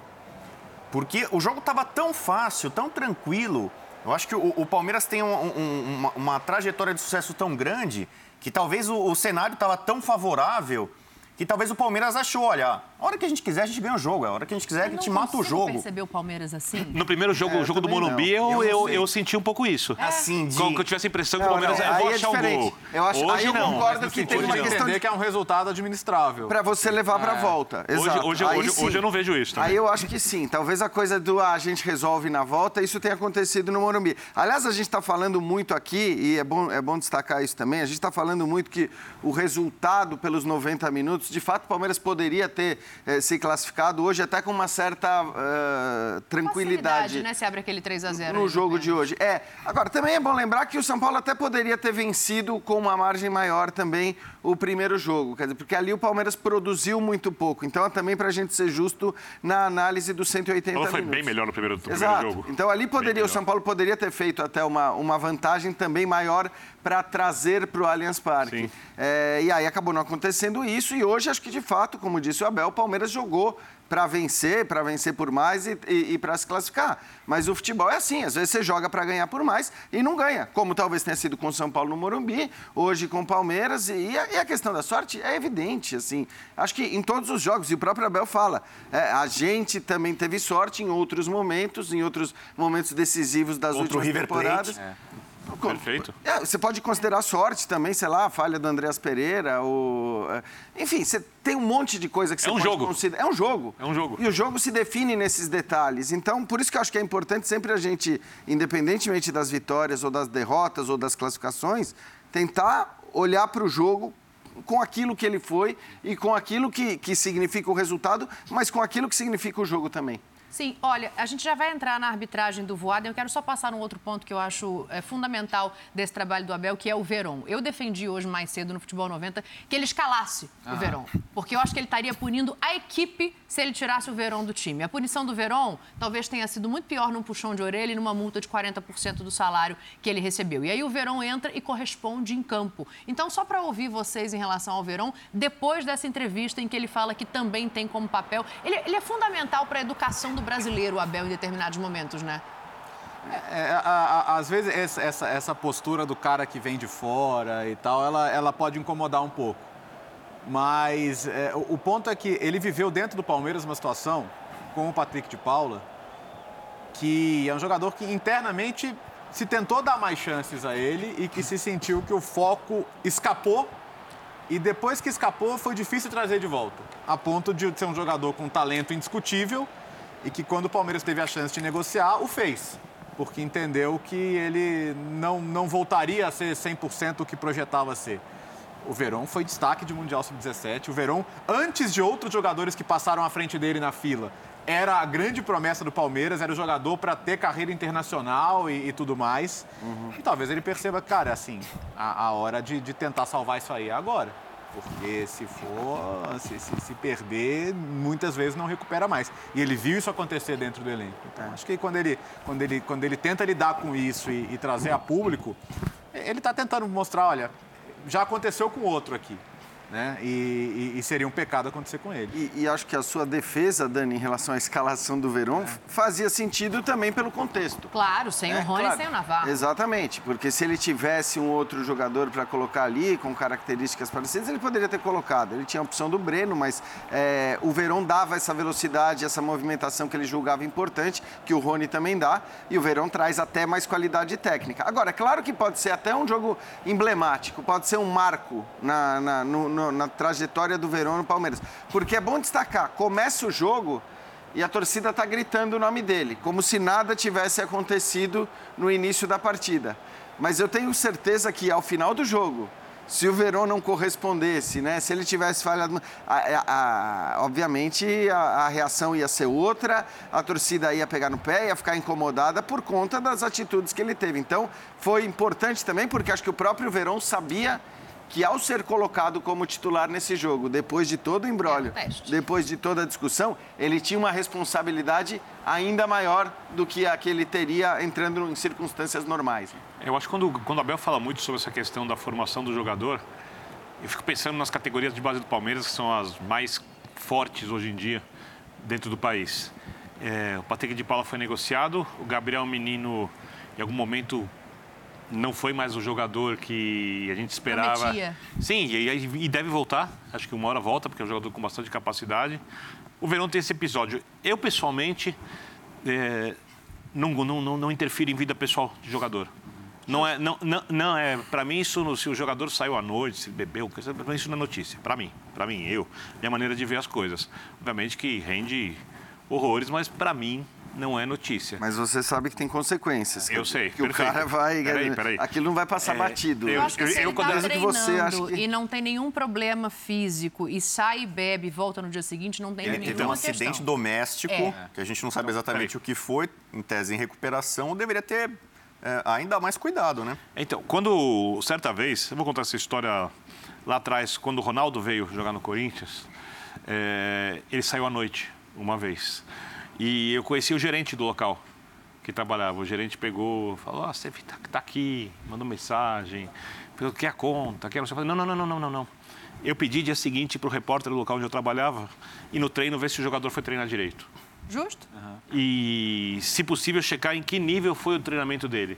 Se ele só foi ou se ele foi treinar. Então, essa é a minha maneira de ver. Mas é óbvio que o Abel tem razão porque quando ele fala de um jogador jovem, e você pensa isso no médio e longo prazo, no esporte de hoje, que é mais competitivo e mais exigente da parte física do que o Ronaldo veio jogar no Corinthians, é, é essencial que o jogador esteja bem preparado e se ele repetir isso várias vezes, ele vai em algum momento não render o quanto ele pode, porque é uma questão física do jogador, fora a parte mental, do, do, do que ele está pensando, do, do tempo dele para conseguir ser um grande jogador.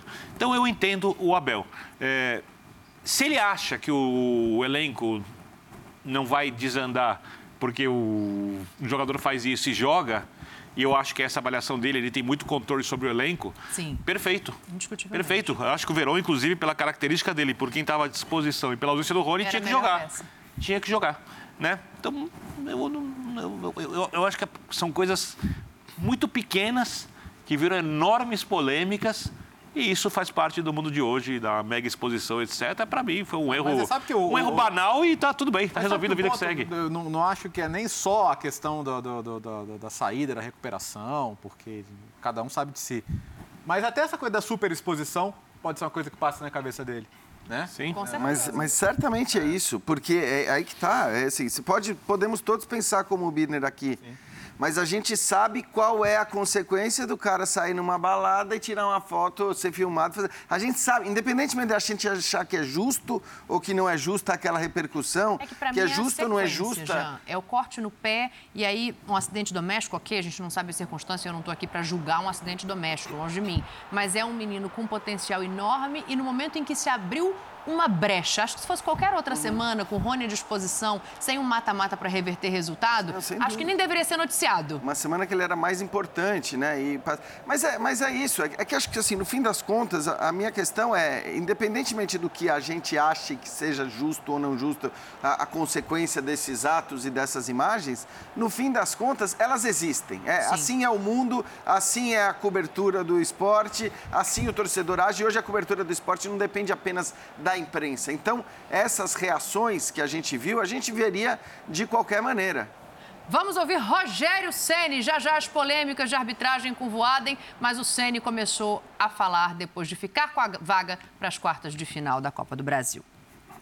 O time não desistiu do jogo, mesmo quando estava na situação mais adversa. Talvez tenha sido essa a maior virtude no dia de hoje. Né? Os caras se mantiveram focados mesmo com, com a adversidade em campo. E aqui é sempre difícil é difícil jogar realmente. Além da bela equipe, né? Um gramado bem rápido, estão mais acostumados. Nós temos que reconhecer que é um, é um grande time. Talvez hoje né, o time que joga em um futebol mais envolvente do país. Hoje conseguimos, acho que a partir do minuto 15, minuto 20, igualamos o jogo e aí fizemos um jogo bem mais parelho do que foi a final do Campeonato Paulista.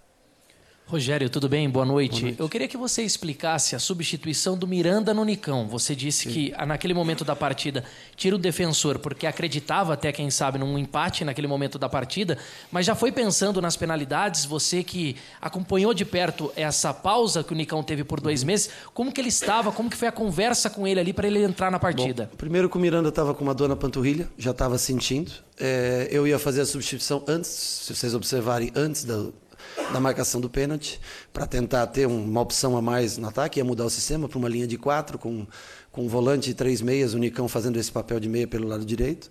É, aí combina com o pênalti, mas eu parei para pensar um segundo só depois disso. Mas o Miranda precisava sair de qualquer maneira. E nós mantivemos a alteração que nós pensamos antes da penalidade, porque o Nicão é um jogador que retém bem a bola, protege bem a bola, e ele treinou muito bem essa semana. Ele vem, eu sei que é difícil para um cara que está há tanto tempo parado, mas para jogos grandes, assim, esses caras que têm. Ele, ele, ele consegue né, prender a bola, consegue acalmar o jogo. Eu acho que foi importante a entrada dele, é importante para ele ganhar confiança também. É um jogador que o clube investiu bastante e, e nós esperamos um retorno dele. E teve também a frieza, a capacidade, bateu o pênalti. Lógico que quando eu coloquei ele, eu já imaginava ele, é, quando depois que deu o pênalti que nós convertemos o gol, numa possível decisão por pênaltis, que ele também pudesse colaborar com a gente. Rogério, me permita sair um pouquinho do tema classificação para falar sobre a sua renovação de contrato antecipada. Ah. No ano passado, você ficou em dúvida por conta de tudo que aconteceu, você chegou para apagar incêndio. E nesse ano você, ou no caso São Paulo, anuncia a sua renovação de contrato de forma antecipada. Eu queria que você falasse os fatores que fizeram com que você aceitasse continuar nesse desafio e falasse também sobre a mentalidade do clube internamente, essas pessoas que fazem parte do departamento de futebol. Porque nos últimos anos o São Paulo se preocupou muito com os resultados finais.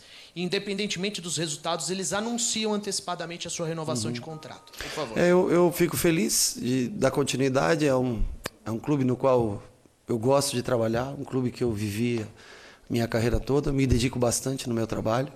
Sei de todas as dificuldades que o clube tem, mas também sei de todas, toda a vontade que o clube teve em tentar é, contratar pontualmente jogadores. né?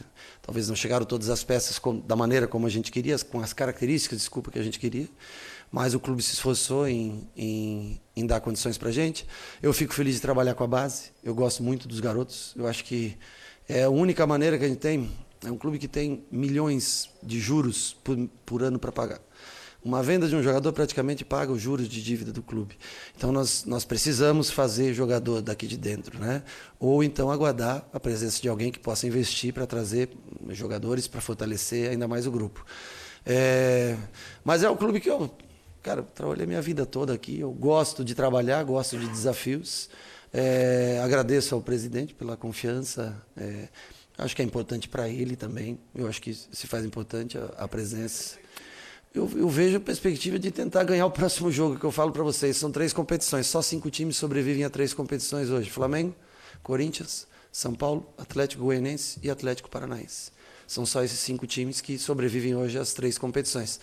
Se nós temos elenco para tocar três competições, eu, com toda sinceridade, acho bem difícil. É... Agora, se nós não tivéssemos todos aqueles caras lesionados, com certeza eu acho que nós estaríamos numa situação mais confortável. Lamentamos, por exemplo, a perda da Boleda por tanto tempo, Sara, a perda e agora a venda, Alisson, há muito tempo já já está fora, desfalcando a gente. O Caio, que podia ser uma, em alguns jogos, é, entrar como foi o Thales, entrou agora contra o Atlético Mineiro, que jogou Thales, jogou Rodriguinho, jogou, né, o meio-campo foi Pablo, todos os garotos. É, então, assim, eu vejo minha. Eu tenho prazer em trabalhar no São Paulo. E é por isso que eu continuo aqui. Se nós vamos ser campeões esse ano, eu acho é uma tarefa bem difícil. Bem difícil levar o São Paulo a títulos nesse ano. Se nós vamos brigar todos os dias, eu acho que o torcedor, pelo jogo de hoje, entende que nós vamos fazer o nosso melhor, deixar o nosso melhor todos os dias e fazer. Tentar o São Paulo ser competitivo. É isso que nós queremos tornar para que um dia o São Paulo possa se tornar mais forte ainda e, e, começar, quem sabe, um campeonato com vocês apontando, ah, São Paulo está entre os três, entre os quatro, né? Coisa que hoje a gente vê Palmeiras, Flamengo e Atlético bem à frente nessa disputa. Rogério, boa noite. É, o Abel veio aqui explicou essa eliminação dizendo que é coisa do futebol, né? É. é o componente do futebol. Ele perdeu dois pênaltis com o principal batedor de pênalti. Citou até que o São Paulo, nos primeiros 15 minutos, estava perdido, depois conseguiu é, igualar o jogo, como você citou aí. Mas você, analisando também é, essa sorte que ele citou, felicidade, é, que ele não teve, você acredita que veio para o São Paulo e assim também? É um componente que, que não se mede ou você analisa de outra forma? Cara, é a segunda vez que eu tenho sorte contra ele, né? Contra o Flamengo também eu tive sorte e nós somos campeões da Supercopa. Hoje também a sorte veio, né? É, eu, assim, eu não tenho problema nenhum em reconhecer, por exemplo, final do Campeonato Paulista, nós fomos superiores no primeiro jogo, Palmeiras superior no segundo jogo. Então, assim, eu acho que é importante também você reconhecer, ah, 15 minutos perdidos, mas é, nos outros 80, e, 80, 85 que tiveram, bem lúcidos no campo, o São Paulo teve. Né? Acho que até o Palmeiras, os últimos 15, também teve bem perdido no campo. Depois que perdeu o pênalti, o Palmeiras ficou bem perdido no campo. Estar perdido também faz parte do jogo, quando se joga contra uma grande equipe como nós jogamos hoje. Né? Mas eu acho que a gente tem que sempre tentar valorizar o trabalho né, dos outros, assim como o Palmeiras, é, é, com muito merecimento, toda vez que é campeão, todos valorizam e, e reconhecem o trabalho do treinador. Rogério, boa noite. É, eu queria saber se foi uma escolha difícil para você deixar o Luciano no Sim. banco, né? Mesmo sendo uma fase muito Sim. boa. Se você se arrependeu durante a partida alguma hora ou não? Não, mas é uma escolha bem difícil porque eu vinha Patrick com gols, Luciano com cinco gols nos últimos jogos. Mas eu tenho que fazer a minha opção pela parte tática. E me corta o coração, é, às vezes, deixar um jogador fora de uma partida. Assim como o Patrick também sai, acaba sempre, lógico, quem sai no intervalo, perdendo um jogo fica triste quando sai. Eu sei que o Luciano também não fica feliz, mas assim, dentro do que a parte tática pediu, o Patrick era a peça para ser usada no dia de hoje. Agora o Luciano é como atacante principalmente, né? É, ele se destaca, se sobressai. E o Palmeiras talvez seja uma das poucas equipes que encaixa melhor o Patrick do que o Luciano num sistema de ataque, mesmo ele não sendo um, um atacante. É, mas é bom quando um treinador tem corta o coração do treinador por deixar uma opção de fora e tem uma outra boa opção para colocar em campo, né? É, mas faz parte da tomada de decisões. É, é a gente é escolhido para isso, analisar o, o dia a dia. E para esse jogo, na minha opinião, seria melhor o Patrick. Se tornou o Luciano mais conveniente no segundo tempo, porque o Dudu jogou do lado contrário do que nós imaginávamos. E aí o Luciano acabou ficando melhor, porque ele conseguiu apertar um pouco mais o Piqueires. Jogamos como jogamos contra a Católica. Ele marcando o zagueiro, lateral, zagueiro, lateral. E aí nós conseguimos empurrar bastante o Wellington para cima, praticamente jogando já com uma linha de quatro, mesmo com o Miranda dentro de campo. Então, acho que daí no segundo tempo, ele é um jogador que flutua entre linhas. O Palmeiras teve momentos que deixou uma linha praticamente de três atrás, então ele consegue flutuar bem, Caleri prender o último homem, e aí é onde nós conseguimos ter um pouco mais de posse de bola. Então ele foi muito útil para a gente no segundo tempo, o Patrick tentou ser o melhor no primeiro, e escolhas assim são difíceis para o treinador, mas eu sei que o torcedor às vezes diz, ah, por que não coloca aquele? Porque... Mas se você tira o Patrick também iam reclamar, então a vida é assim, feita de escolhas. Rogério, boa noite. Há algumas semanas a gente conversou e você falou que vamos esperar o dia 18 dia 18 vai chegar com São Paulo vivo em três competições. Uhum. Primeiro, eu queria saber se isso muda o planejamento agora para essa janela de transferências de alguma maneira. E segundo, como é que foi essa diferença de vestiário no intervalo e agora? Porque a gente viu algumas fotos que o São Paulo divulgou de jogadores emocionados também. Sim, sim. Eu acho que talvez seja uma das grandes vitórias da carreira de muitos aqui, né? Da curta carreira de muitos, né? É, numa Copa do Brasil, um adversário tão, tão tradicional e que vem num momento especial, que é o Palmeiras. Então, para alguns, eu tenho certeza que foi, foi a maior vitória da, da carreira deles. Passar no mata-mata contra o Palmeiras, chegar a uma quarta de final. Eu sei que está muito longe ainda de, de chegar a finais de campeonato, né, uma possível a gente um próximo enfrentamento, mas eu acho que é importante, acho que o torcedor valoriza muito esses clássicos jogos desse, desse tamanho e para eles também foi bastante importante. No vestiário, eu falei para eles que eu, em nenhum momento eu disse que nós viríamos aqui e nós teríamos facilidade mas eu acho que nós tínhamos retomado bem o meio do jogo em diante, até o final do primeiro tempo, e que se a gente continuasse jogando de maneira mais solta e trabalhando a bola, nós teríamos a nossa chance de, de conseguir. É, lógico que, eu repito, o Palmeiras teve a grande chance do jogo antes da nossa, mas é, aproveitar ou não é uma, É uma questão que está inserida no contexto do futebol. Mas assim, foi uma coisa, eu vi como uma coisa negativa os primeiros 20, muito negativa os primeiros 20 minutos, que eu eh, parecia o campeonato, a final do Campeonato Paulista. Em contrapartida, da metade do primeiro tempo em diante, até o final do jogo, eu acho que nós nos comportamos bem. Tivemos posse de bola, controle, passes, finalizações. É, jogar aqui é, é, não é nada sempre vai ser difícil, sempre vai ser complicado. Torcida, pressão, o time adversário, a qualidade do time, seu treinador. É, conseguimos suportar, acho que a parte mais difícil do jogo e fomos premiados com, com o gol que levou para as penalidades. O planejamento, a direção está tentando ver um ou outro jogador. É, não, acho que nem sei se não é da minha alçada falar, mas acho que até com dinheiro de, de investidor, porque o clube também não tem condições econômicas para fazer investimentos grandes, mas nós, nós precisamos de uma outra peça, porque tem jogadores que só voltam no ano que vem, né? É, então, em conversa com a direção, nós estamos tentando, mas nada, nada assim, um ou dois jogadores é o que nós vamos tentar para que a gente possa reforçar o elenco e, e também não pode demorar muito, porque aqui chegar vivo ao dia 18, você vê, nós temos o Fluminense, que para mim, não pela posição que ocupa, mas você pega o time do Fluminense hoje, primeiro que tem um, um ótimo treinador, né, que faz a diferença. Segundo que você vê, eu vejo o meio campo do Fluminense, por exemplo, joga o André, joga Martinelli, tem o o Ganso mais à frente, mas assim, você tem Iago, o, o, tem o, o, o, Wellington que jogou aqui com a gente, você tem várias opções. Nós temos hoje à disposição Pablo e Neves. Há muito tempo nós temos Pablo e Neves. E em muitos jogos ou Pablo ou Neves. Nós não temos nem a troca. Tá aí, olha, o Rogério Senna já projetando né, o próximo passo, mas classificado, roco e respondendo o Abel, Bubu. É, então, né? É, esse é um bom ponto, né? Eu já pensei em comentar depois da coletiva do Abel sobre arrogância e soberba. Porque o Rogério Ceni, quando era jogador e depois como técnico, ele tem uma série de desafetos. Muita gente sempre reputou o Rogério como uma pessoa arrogante, soberba, às vezes, na, especialmente nas declarações, quando perdia. É, teve um emblemático jogo da seleção que ele acaba falhando, e ele, Barcelona. poxa, né, contra o Barcelona, até a, a minha falha, eu estava fazendo uma das melhores atuações de goleiro, tá? ele ficou muito marcado. É, por algumas declarações. Então, especialmente quem não é São Paulino, é, muita gente colocou esse rótulo, essa pecha de arrogante nele. E quem está ficando com essa pecha é o Abel, de mal perdedor. Lembra na final do Paulista que ele esqueceu, né? Do mata-mata que ele perdeu. Naquela oportunidade, ele não reconheceu. Ele foi muito mais cruel com o São Paulo, é, dizendo, ah, um gol de bunda, né? Porque o chute do Luan desviou. Você vê como é o futebol, né? Tipo, somos superiores, somos melhores, perdemos, tipo, pro acaso. É, hoje ele enfatizou muito a felicidade do São Paulo, a sorte. Nas vezes em que ele vence com, na sorte, é, ele não lembra desse, desse, desse, quesito. Na hora que ele perde, ele costuma fazer isso. Reclamar da arbitragem é, é, é, é comum, aliás, é comum para os técnicos brasileiros, o Abel também reclama. Hoje também deixou entender que o Palmeiras foi prejudicado.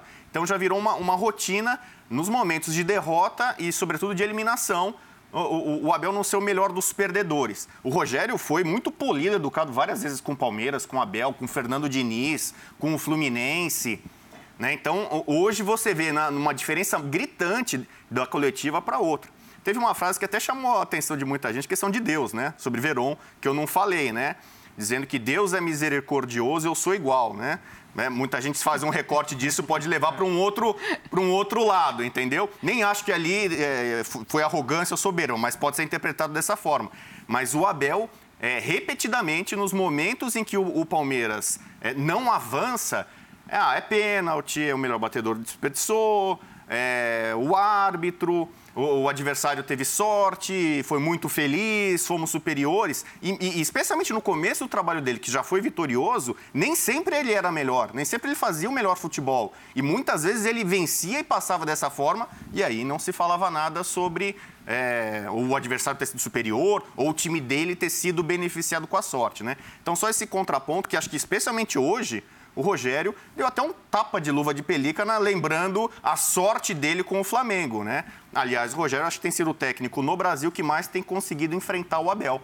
Ter feito frente para esse excelente treinador português. A questão ali de Deus, só para a gente pontuar, eu acho que foi até mais bíblico do que soberbo, né? Mas, enfim, é o jeito dele também. Vamos ver se ele tem razão em relação à arbitragem, em relação ao que o Voaden proporcionou hoje dentro de campo. O primeiro lance para a gente ver aí é o Diego Costa, pênalti no Dudu, no primeiro tempo. Quero ouvir de vocês. Não achei, não. Eu acho que o Dudu dá uma, dá uma forçada aí. Eu acho que ele procura ali o contato. Você pode. É aquele tipo de lance que eu acho que assim, se o cara marca no campo, beleza. Uhum. É, a gente já viu muito árbitro marcar esse tipo de lance no campo. Mas é, a partir do momento que não marcou, ficar pedindo o VAR, eu, eu não acho que, que faça sentido, não. Então, para mim, segue o jogo. Todo mundo concorda? Não foi pênalti? Ah, se marcasse era o ultra, né? O pênalti brasileiro. Já vi marcar, se marcasse, ia falar que já vi, não ia nem discordar. Mas na essência do futebol, segue o jogo, né? Mas se marcasse, não ia dizer que estava errado e tal, porque aqui se marca esse tipo de lance. Então, vale tudo, vale marcar, vale não marcar, e aí é um problema do futebol brasileiro. Acho que a postura do Dudu, né? De como ele acaba caindo para trás ali, de uma forma muito assintosa.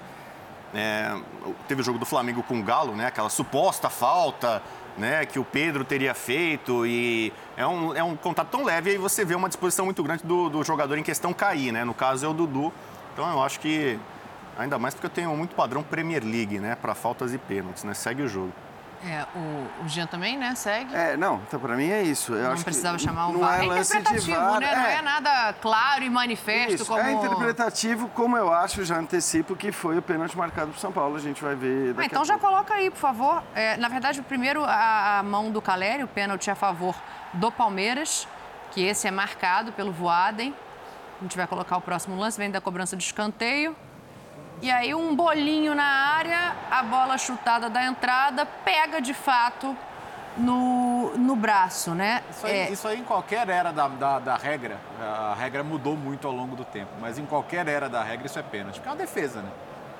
Defende a bola com a mão. É, porque ele tá de lado, não é? Se ele de tivesse de frente, É. você pode usar a argumentação de que o braço está protegendo o corpo. A partir do momento que ele tá de lado, com o braço ali, a bola bate no braço, eu tô com o Léo, não tem discussão nesse lance. Eu marcaria o pênalti. É, Discordo do Léo sobre qualquer era. Isso era, seria pênalti. Antigamente você podia defender a bola com a mão assim? Na verdade, o jogador. Não, não, não, não peraí, peraí. Na verdade, o jogador. É que essa câmera não favorece. Você olha a câmera de frente, o jogador não quer pôr a mão na bola, o jogador tenta recolher a mão, e eu não sei como ele pode pular de lado, em que lugar a mão dele tem que estar. Então você cria o short com o bolso, o cara coloca a mão no bolso, e aí não é mais pênalti. Pular com a mão para trás não dá. Então, para mim, ele não fez uma é que Em defesa. determinado momento, a regra já levou em conta a intenção, só né? para não só pra leva voltar. mais. Hoje é pênalti indiscutível. Sim. Tem que marcar o pênalti. Só acho que isso é faz parte do projeto que não existe ele, mas velado de destruição do futebol quando ele deixa de ser o esporte para quem joga e passa a ser o esporte para quem assiste e nunca pisou num campo. Mas, mas você se incomoda com esse tipo de pênalti? Sério? No futebol? É? Sim. Qualquer, qualquer bola que bater na mão e o jogador não tinha o que fazer com a mão, me incomoda. Eu É tava isso. vendo o jogo ao lado do Lugano. Só o isso. Lugano quase fez pênalti em mim. revoltado. Eu, eu, acho, eu acho que foi pênalti nesse lance. Eu Pênalti tentando- discutível. E eu tentando convencer o Lugano de que foi pênalti. Olha, o Caleri se atirou na bola, a bola ia em direção ao gol, ele bloqueou, né, o braço ali pra cima e tal. E o Lugano quase fez um. um- quase tirou de campo aqui. Nem do- sabia disso. Quase que eu não ia participar do dia de passe Não com a entrada jogo com do vocês. Lugano Eu aqui. tava jogo com a Dani, inclusive. É, bom, então pra mim isso aí é um pênalti indiscutível. É, é muito mais comum na, na fase moderna, nesse ponto eu concordo com o Birne. No passado, o árbitro pensaria duas vezes. Acho que ele dependeria muito da camisa, do local do Exato, jogo, concordo, da concordo. pressão, né? Mas pra mim é, é pênalti. É, e talvez fosse gol, né? Essa, essa bola, se não. Né, que é a questão do C, né? Sei lá, né? Mas seria um. Unanimidade e pênalti perigoso. discutível pra mesa, tá? Unanimidade. Tá bom, então vamos pro lance que o Jean quer falar, que é o lance do, do Gomes no Caleri, né? É, que pra mim é igual o lance do Dudu, é a mesma coisa. Não foi marcado, o VAR não interfere, o VAR não chama. É, porque é isso, pra mim o VAR ele tem que se chamar quando você não tem dúvida nenhuma sobre a penalidade. Eu acho que esse é um lance parecido com o lance do Dudu. Sabe qual é ponto pra mim? É... Faltou critério. É. Eu, eu, eu entendo, eu entendo ele, ele não observar os outros contatos como pênalti. E esse, pra mim, foi um contato tão, tão leve e, e pouco relevante na queda quanto os outros. Então, eu, eu no lugar do VAR não chamaria e deixaria seguir. É aquilo que a gente estava discutindo outro dia. É. Quando você cai porque você deseja cair ou quando você cai porque você foi derrubado, né? E nesse caso, eu acho que é uma opção, no fim, de cair. Ou... Mas não, não foi o, o toque né, que, que o derruba. Então, é mais um... Eu, eu acho que a diferença desse lance pro lance do Dudu é que um lance o Dudu tá vindo de frente e o outro jogador tá correndo atrás do Caleri. Então, em tese, em tese, o Caleri tinha uma, uma pequena vantagem no lance. Mas eu concordo com vocês. Isso para mim é muito neo-pênalti, né? Coloca a mão nas costas do Caleri. Eu não acho nem que o Caleri cai de propósito, acho que ele escorrega mesmo. É, ele escorrega, não é que ele, que ele simula, queda. exato. Ele queria exato. finalizar a jogada. É isso. E acho que também esse pênalti é marcado muito porque ele acontece logo depois de ele ter ido pro VAR para marcar o outro pênalti. Perfeito. O VAR Que é não pênalti. chamaria, É. provavelmente. Como não chamou o Dudu, provavelmente não chamaria para que o árbitro Tava no VAR calor da- de um lance atrás do outro e tal. Então, pra mim é neo, neo, neo, neo, pênalti.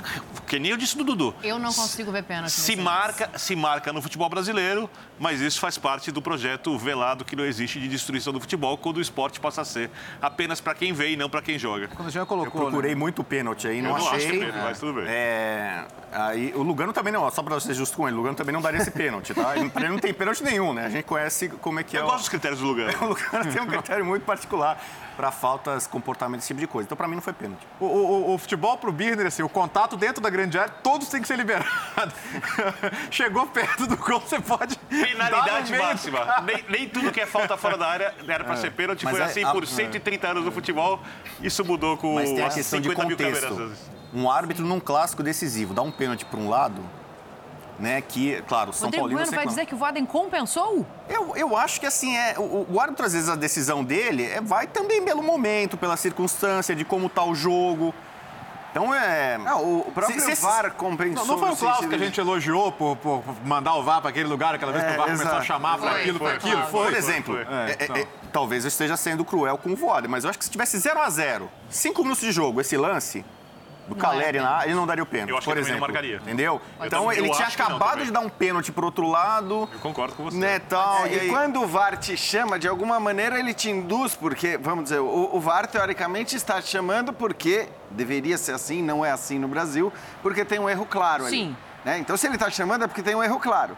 O Voaden, acho que né, né, a partir desse, dessa premissa de que o VAR chama quando tem um erro claro e ele tinha acabado de dar o pênalti para o Palmeiras, eu acho que tem, tem muito do contexto, de fato, na marcação, né? Ele vai influenciado, de certa É, maneira, é. né? Porque, de acordo com a regra, é isso. Se estão chamando, é porque tem alguma coisa que eu não marquei. Exato. Agora tem um outro lance que é do Marcos Rocha, uma falta.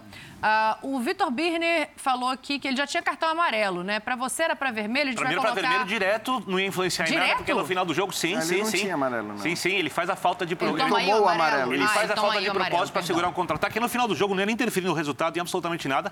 Ele pisa o jogador de São Paulo por cima no lance. Aí não é.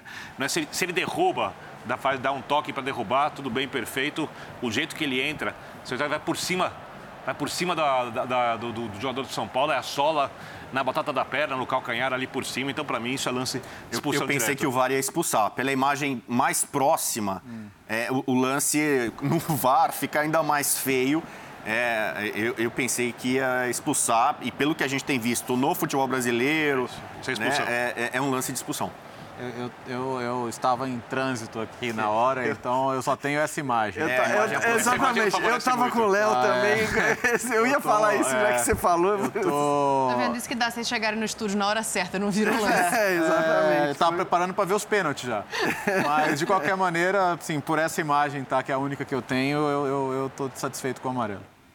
É, eu, eu confesso que eu também não prestei tanta atenção Eu na o imagem Léo, o Léo o. Léo vai dar vermelho quando É olhar imagem. Vermelho? Vai. É porque Você é o, rei dos cartões, o vai que pode vermelho. justificar o vermelho é uma entrada muito violenta, né? Aquelas para machucar. É. tá? E, e, de fato a gente não consegue ver por essa imagem. Eu e o Léo não, não vimos a outra imagem que vocês estão falando aí dele pisar. é, né? Eu tava com foco já nos pênaltis nesse momento. Eu tenho, Basicamente, eu uma tenho solada é uma de que ele é travada estabanado, que ele quer acel- acelerar na corrida para chegar na bola e acaba pegando. É, não- não era- não- nem sei se foi de propósito, só que ele passa, entra Sim, por cima sim. tal, não consegue pegar por baixo, entrar por cima com a sola no calcanhar, na batata da perna ali, na altura, por trás do jogador do São Paulo. Como não vai na bola tal, para mim, quando você entra por cima e não vai na bola e você quis parar a jogada, é lance de cartão vermelho. Repito, não interferiu em nada no resultado, porque Sim.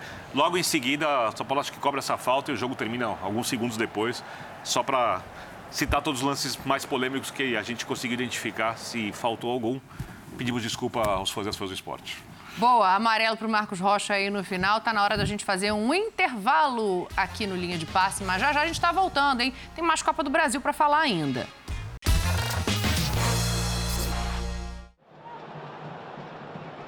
O América Mineiro no estádio Newton Santos, o Botafogo sai debaixo de protestos da torcida, porque o agregado foi 5 a 0 para o Coelho, Léo. É, e, e, o Wagner Mancini, mais uma vez, é, aprontando na Copa, né? O América que já, já chegou à fase de grupos da Libertadores com grandes viradas, com, com grandes classificações. É, acachapante esse resultado. E, e, a irregularidade do Botafogo preocupa, porque é a irregularidade que vai ficando mais para mal do que para bem, né? Com menos momentos bons e mais momentos como o de hoje. É, por mais que seja um time novo, né? É, a, a, diferença de Botafogo e América não é de 5 a 0, né? Sim. E aí esse jogo 2 a 0 com gols do Felipe Azevedo e do Pedrinho. E amanhã a gente fala mais sobre tudo que aconteceu. Terça-feira tem sorteio da Copa do Brasil. Tá na hora do linha de passe ir embora. Senhores, muito obrigada a todos pela companhia. Uma boa noite para você, fã de esporte. Vitor Birner tem sempre aquele recado. Saúde e paz a todos. Um ótimo final de quinta-feira, uma ótima sexta-feira. Semana que vem tô contigo na F90 Duas Combinadíssimo. Vezes, Boa sorte. Não Vou sei o que você fez pra merecer vou pra cima isso. do Facincani. Tô brincando. Valeu. Tô Bubu, aquele seu abraço. Ele deve estar tá vendo, por isso.